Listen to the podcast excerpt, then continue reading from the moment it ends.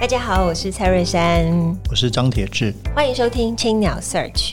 未来我们每隔两周在青鸟的脸书专业直播，每周三会更新 Podcast，提供大家线上收听。在每集的节目当中，我们会邀请作家来谈谈自己的作品，也会针对不同主题推荐大家书单。欢迎大家订阅，让我们一起享受阅读的美好。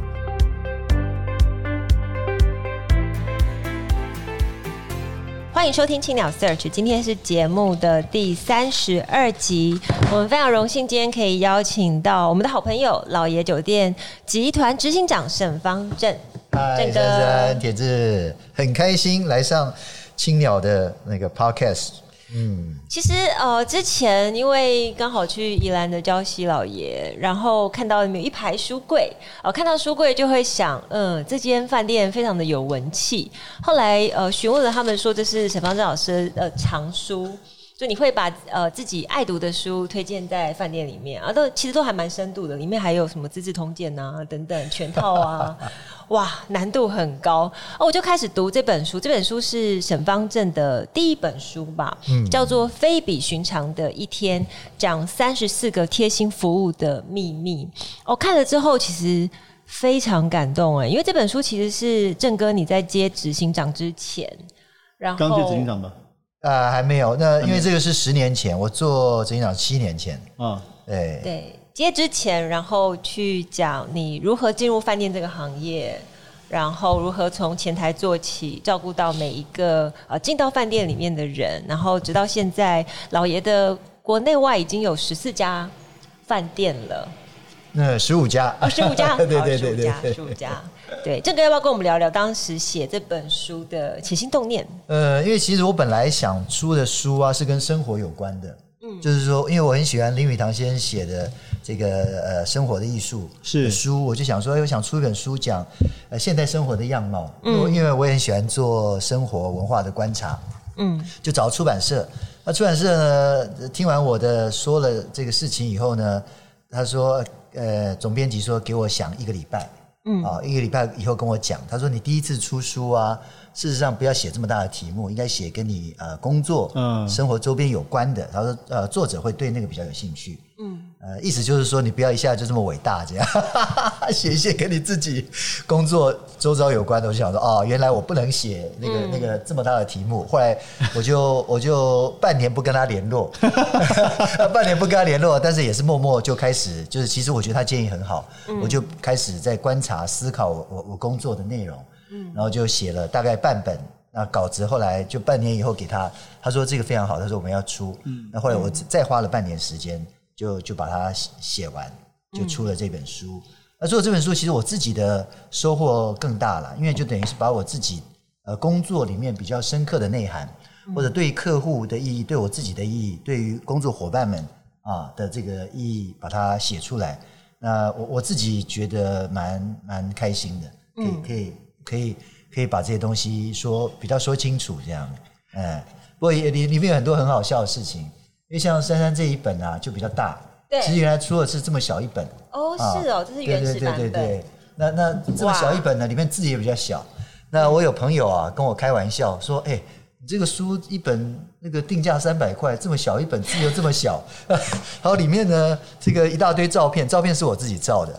他说这样的话好像不太好，这虽然说是开玩笑的话啦，但是我想，因为其实服务业嘛，还是客户导向，所以就他出的比较大本一点。啊，不过我觉得 size 小是蛮手感很好。对对对对，我我其实我蛮喜欢小的，但因为它里面字也比较小，所以会会呃，对于读的人来讲会有点吃力。然后我自己很喜欢这个书名，呃，非比寻常的一天，呃，这边就我们诠释一下。对，其实我在书的这个自序里面就有对就有讲，就是说。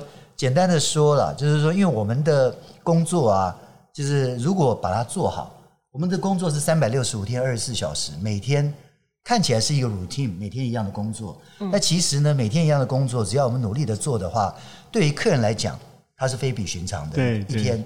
那如果客人觉得这是非比寻常的一天，那我们的日常的一天，它也变成非比寻常了。嗯，那这个就是说，就是从帮助别人里面找到自己的价值。我觉得这个是服务业。呃，我自己做了这么多年的，呃，真真正的含义是这样子。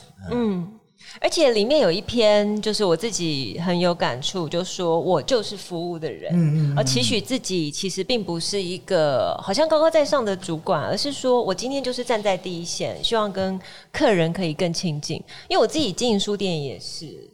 我都会很希望我可以第一时间知道读者们的情绪，然后他们喜欢什么，不喜欢什么。我也会跟同事这样说。我其实看完之后，我就跟同事说：“你们应该要，我们应该要买个十几本，然后同事一人发一本，你们好好去理解一下服务的真谛。”对，因为我们认识认识正哥的发现，真的是身体力行。我们常在背后说你好话，就是真的真的，当然是说真的要跟正哥学习，真的那个服务的态度，包括那个主要是细腻度。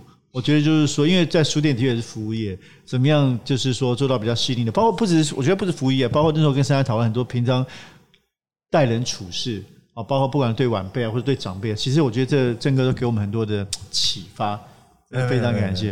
哎，为什么叫三？为什么当时写三十四个？啊很少用这个数字，一般都是会凑个整数嘛。呃，就是可能要到出版了，我一共只写了三十四篇，再升几个应该也容易啊。呃，是可以再写，是可以再写，但是。呃，因为其实工作也非常忙，那我到最后啊，有一点写不太出来，还还跑到日本这个青森的深山里面去改稿子，这样，我我觉得是我做过少数非常浪漫的事情之一。这样，我带着书稿啊，然后拿着一拿了这个拿了一大堆参考书啊，自己一个人去青森的八甲田深山里面下大雪，然后呢，那是一个点煤油灯的一个温泉旅馆，自己在那边改书稿，好像古人一样。哇，觉得很棒，但是觉得很棒。过了三天，到第四天，觉得实在太无聊了，嗯、因为没没电、没手机、没电视，每天在改稿子。后来就觉得啊，我看就就写三十四篇就结束好了，不要再改了。不过从呃这个书，它主要是讲比较比较像饭店管理层面啊、待人接物等等。我觉得它里面有一个隐藏的部分，就是所谓的气化力。嗯，其实老爷集团算是气化力非常强。就是每一个员工哦，你会常常看到他会举办一些各式各样的活动，像是今年南港的白昼之夜，呃，南港的呃老爷行旅其实就有做一些呼应白昼之夜的策展，然后以及像我们今年三四月的时候，坦白说是蛮有趣，就是呃看到好像小林贤武去爬抹茶山，嗯，然后后来我们就觉得哎，好像可以去爬爬看抹茶山，就一跟呃正哥联系，才发现原来老有一个呃专业的登山队。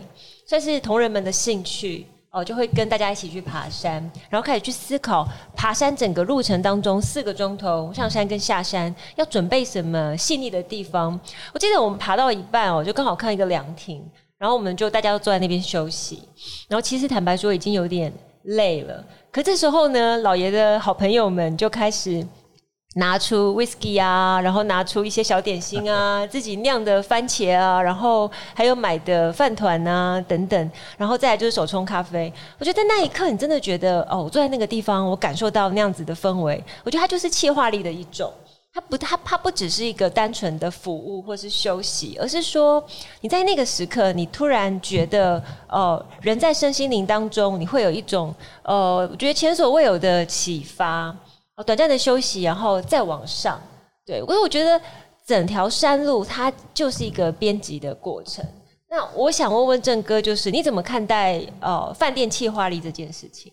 嗯，我觉得比较重要的还是生活经验了，因为人家经常跟我讲说，哎、嗯，创意啊，计划力怎么来？我觉得丰富的生活经验是前提，因为你没有去体验过很多东西，其实凭空想象是不可能的。那生活经验呢？我觉得第一个是生活经验丰富。第二个呢，是你对自己所做的事情，如果关注度或者是你一直在思考的话，它的转换嫁接就比较容易。嗯，因为如果说你没有一直在思考你自己本身所做的事情的话，丰富生活和经验转换不过来。嗯，但你如果经经常在思考，哎，这个事情应该怎么做，这个事情应该怎么安排，配合丰富的生活经验，一转就转过来。那我有非常多这样子的那个例子。另外一方面呢，就是说日常的练习，因为呢。我们比如说珊珊铁志啊，我们一起去爬山，我们很认真。但是我们同事自己一起出去爬山，不会因为人家古人讲说轻则慢，就是诶我们很亲近，所以就很怠慢。我们对自己同事、自己朋友一起去，我们也是很认真在准备。对，那那个过程是重要的，因为你那个准备起来以后，对于客人或者对对于特别要帮忙的，你的准备会变得更好，因为常经常就在练习。所以我们的我们的服委会啊，或者说我们的那个管理部啊，都很很辛苦的，因为要办所有的员工活动，都当成办客人的活动一样在在做。而员工经过这样子的服务以后，他感受到，他也知道说，哦，我自己在做这个事情的时候，必须要这么细这样的。嗯，是。好，我想换换一个话题，就是说，其实我们今天谈书嘛，郑哥其实写了不少书，但是另一方面你也非常爱读书，就是每一天还是维持读书习惯。这个是怎么开始养成的？你的阅读的。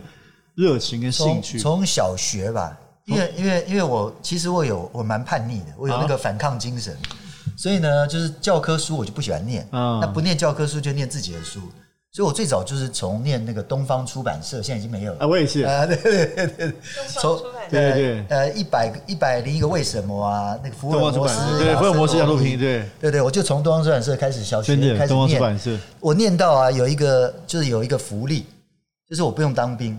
哎，因为我从小我从小就是躺着看书，就是他们说压迫到视神经，所以我小学五年级就近视。哇！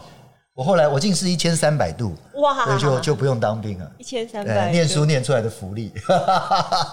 对，就就从小到大几乎是每天念的。嗯，那你现在现在工就包括说这十年好，就是在旅馆工作期间做 CEO，这这么忙，但听说你还是维持很大量的读书的习惯。对，因为我我觉得只要有一个固定的时间或有固定的习惯，就可以念很多书。比如说，我每天早上十点半念书，大概念四十五分钟。这么奇怪的时间？对，就是呃，每天早上在旅馆会开会，开完会以后，然后客人还没有退房之前，中间会有我我自己发现的空档。哎，这么妙，十点半。对，就是在那个时间念，然后喝咖啡，然后晚上睡觉以前念。念四十五分钟，不用，没有很多公文吗？早上十点半开完会，我以为呃，就是更早起来把公文签完，了不起。所以你就是把工作都先前后做完，中间就会空出来。然后我在旅行的时候，就是说通车的时候，那肯定啊，坐飞机、坐火车。所以，比如说我从礁溪要到资本老爷，我经常是选择坐火车去。嗯，那坐火车去呢，就可以读很多书，是是啊，看很很漂亮的风景。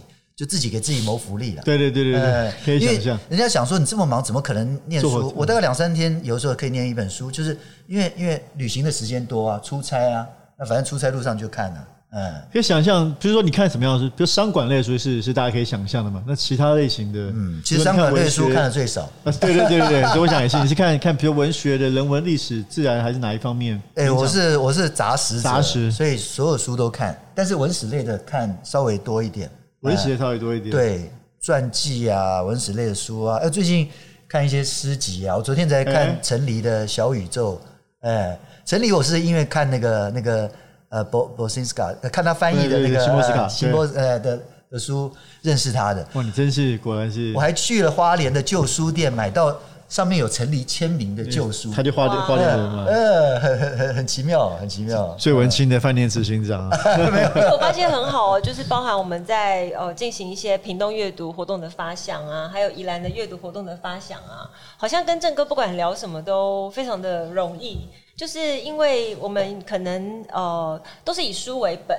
比方说要找什么作家，然后我们要加入什么样的元素，很轻易。那坦白说，我我觉得以饭店执行长来讲，应该不只是只有跟书店领域对可以这样侃侃而谈，你应该是跟各领域都有办法。这个是你对自己的一种要求吗？还是没有？这是我工作的福利啦。嗯，因为工作跟很多行业都会有关系啊，所以我就要去学。我常常讲嘛，就是说。当我在比如说在喝清酒的时候，人家说啊在喝酒，我说没有没有，我在学习一下，在在帮客人了解，因为因为我说哎，也许因为清酒未来几年是一个新的趋势。啊，而且全世界其实都会流行，是一个以酒类来说是一个下一个下一个 wine 啊下一个葡萄酒，所以我在喝的时候就是等于在学。那呃，人家说那这样子你你你。你你喝在学习，我们喝在喝酒。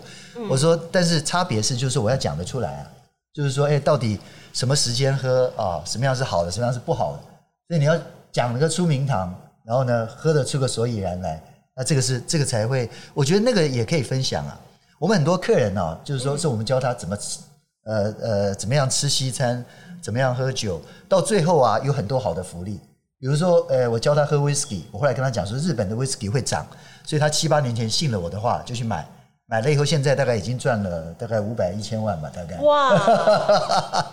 真是厉害。聊天当中也可以。对对对对对，但是我是不跟人家讲说要买什么股票啊，什么这些，然后买房子要去哪里买啊，这个我是不讲的。呃，不过整本书有一句话，我觉得贯穿了核心，倒不是服务，而是呃，在本书的推荐序里面有一句话说：“郑哥，你是一个会承担压力，但是却不会给老板压力的人。”这很难哎、欸，这非常难哎、欸。我看完那句话之后，其实我想蛮久的，我就在想，哎、欸，以前跟我一起共事过的老板。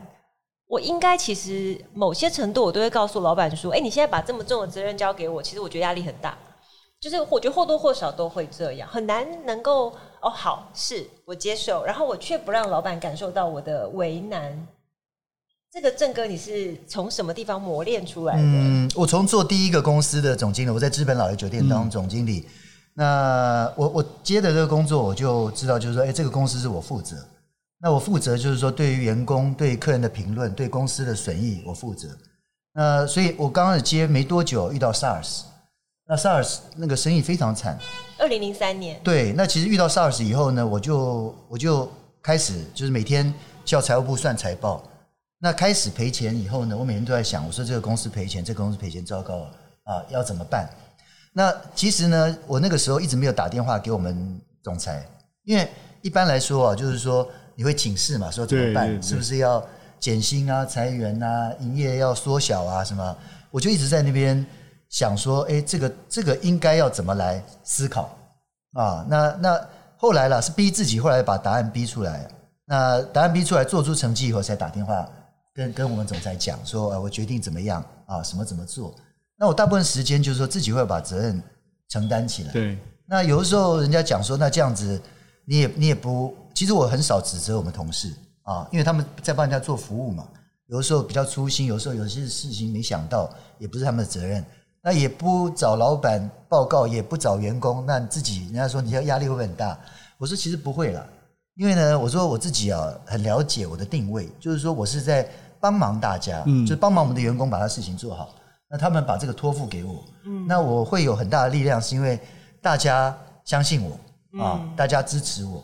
那这样的话，你就很，你就可以做得很愉快。嗯，那老板他不管你，或者说不给你指令，那叫做老板信任你。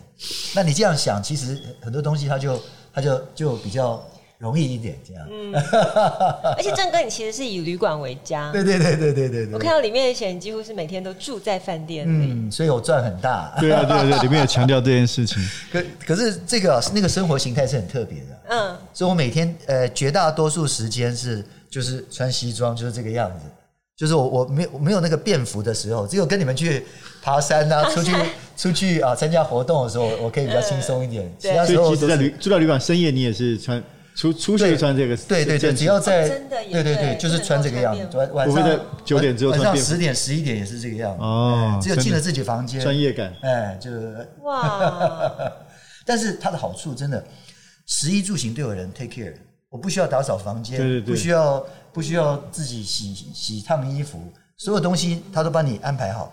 但是另外一方面，就是说你醒的时候都在上班。对对对，所以它是一个很独特的融合在一起。对对对对对。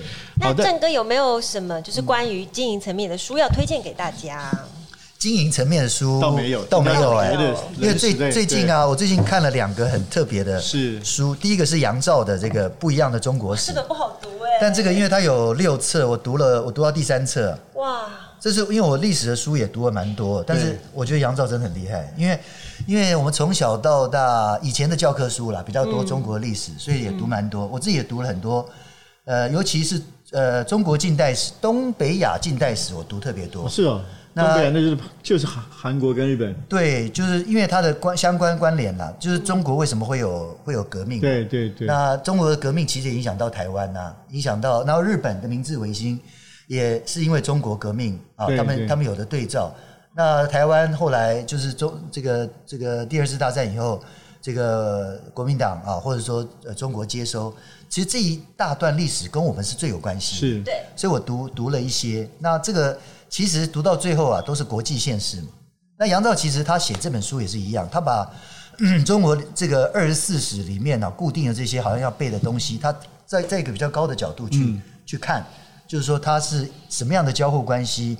形成了这样子的啊，形成中国的上古史啊，秦朝汉朝啊，呃，我觉得让我重新了解就是历史的这个样貌，非常有趣。有，我们有找他来上过这个节目，对，他来过这个节目，因为因为读了读了这么多年历史的书，三四十年，哎，重新看待对中国史非常棒，非常棒，哎，那另外一个书，因为最近大家疫情的关系，一直出不去，在台湾旅行比较多嘛。那前一阵子看了这个苏国治苏国的这个遥远的公路，我觉得超特别，这个书真的很特别，真的真的，呃，真的特别，包括他的经历跟他的写法，在美国的游荡里面，你他的他讲那些州啊，那些名字，看那些房子就很特别，但里面啊最特别的啊有一篇是讲牛仔的，就是说牛仔到底赶牛的人需一队需要几个人，每个人酬劳多少钱，牛由哪里赶到哪里可以赚多少？啊？这个超超妙的，那我觉得，而且我觉得书哥超级多这种，真的是美国那个那个很多细微的知识，从、嗯、你说赶牛这个到文学史，对，这寥落指掌，音乐史、文学史，对。我后来我后来就是特别跟他请教，说请教你怎么样知道牛仔的这些 事情。我想可能美国人也没几个人知道。对啊，对。他就是说，因为啊，我有看他书里面很多，呃，他很到到很多啊小乡镇啊，会去。也许吃饭啊，简单吃，但他会去买旧书啊，哎，旧书也许一块美金、五毛美金。他说呢，这个是一本美国的旧的杂志书里面写的牛仔的生活，各种奇怪的知识。对啊，我觉得这个实在是太妙了。就是说，这也开拓我对旅行很大的一个想象，就是说，哦，旅行有这种样貌，嗯啊，嗯。那因为他一直在他，因为他一直没有停下来嘛，七年之间在美国开车旅行，就是说不停下来的这种心情啊，我其实一直在体会。让你到一个很大的国家，就是你不停下来在某个地方很久，因为因为我觉得你总是会喜欢上某一个小地方啊，就是说，哎，这个地方我觉得还跟我蛮合的，人也很友善，然后呢，这个买到书也很好，景色也很美，是不是就在那边住一段时间？但我从书的感觉里面是没有的，好像一个地方顶多待个看有没有一个礼拜。也许那个礼拜，也许是这个苏哥，他是也许那个礼拜是要打工啊，在餐厅洗碗，存在下一个那个旅费。但这种这种不断的那个流浪的感觉啊，我觉得好像只有在三毛的书里面好像都没有这样子。三毛好像都有有会定在某个地方，对对对对。哦，那那这种心情，我觉得是现代现代人没有的。大家可以去书里面流浪一下，蛮酷的。对对对，遥远的公路。我我还有最后一个问题哦，你过去从这本书开始，大概是每两年写一本书吧？一二年、一四年、一六年，那这两年比较少。对，后来就因为因为出书啊。呃，会有一个对书的责任，对啊，就是说出了书，你必须要去演讲啊，去上节目，对对对，去介绍自己的书。因为现在的书，你不要这样，你不这样介绍，简直就是它很难卖不动。没有错，因为现在书很辛苦的。对，那呃，就是说现在呢，就变成没有办法生小孩，因为生了小孩没有办法对他负起责任，所以都不敢再出书了。那那脑子里有很多想写的东西吗？我其实还是想写一个跟跟生活有关的。对，因为其实怎么在。比如在一个城市里面怎么走路，嗯啊，或者说买菜有什么乐趣，哦，逛书店有什么好玩，嗯啊，那在一个咖啡厅里面可以做些什么事情？嗯，其实这些我觉得现在的人就是因为太消费性质，节奏太快了，所以生活的乐趣一直在降低当中。我觉得生活上其实有很多乐趣的，那有机会我还是想写。就是跟生活有关的。对啊，非常期待你写。我觉得你现在不用怕。你刚刚说那个打书的事情，我们有专业的，我们都可以帮你，对不对？这么全全台这么多青鸟书友帮你规划这个巡回帮你抬轿签书会。对对对对对对对对对对，所以很期待正哥的下一本书。好啊，明明天明天来试试看。哎，来来来来，对对对。然后这边也预告一下，就是 Verse 跟呃宜兰礁溪老爷会在今年的十二月十九号、二十号举办首届的 Verse Win。Winter Festival，那呃两天一夜，第一天是论坛，第二天呢，呃正哥也会跟大家一起去爬抹茶山，然后非常期待大家。虽然听到的时候已经来不及了，所以明年请早。明年希望对，明年请早，明年应该对，我们会再呃。合作不一样的活动，那我们今天节目就到这边，非常感谢沈方正执行长今天的分享，也感谢大家收听青鸟 Search。本集感谢正成集团赞助器材，如果大家喜欢节目的话，欢迎留言回馈给我们五颗星。谢谢曾哥，谢谢，谢谢。谢谢。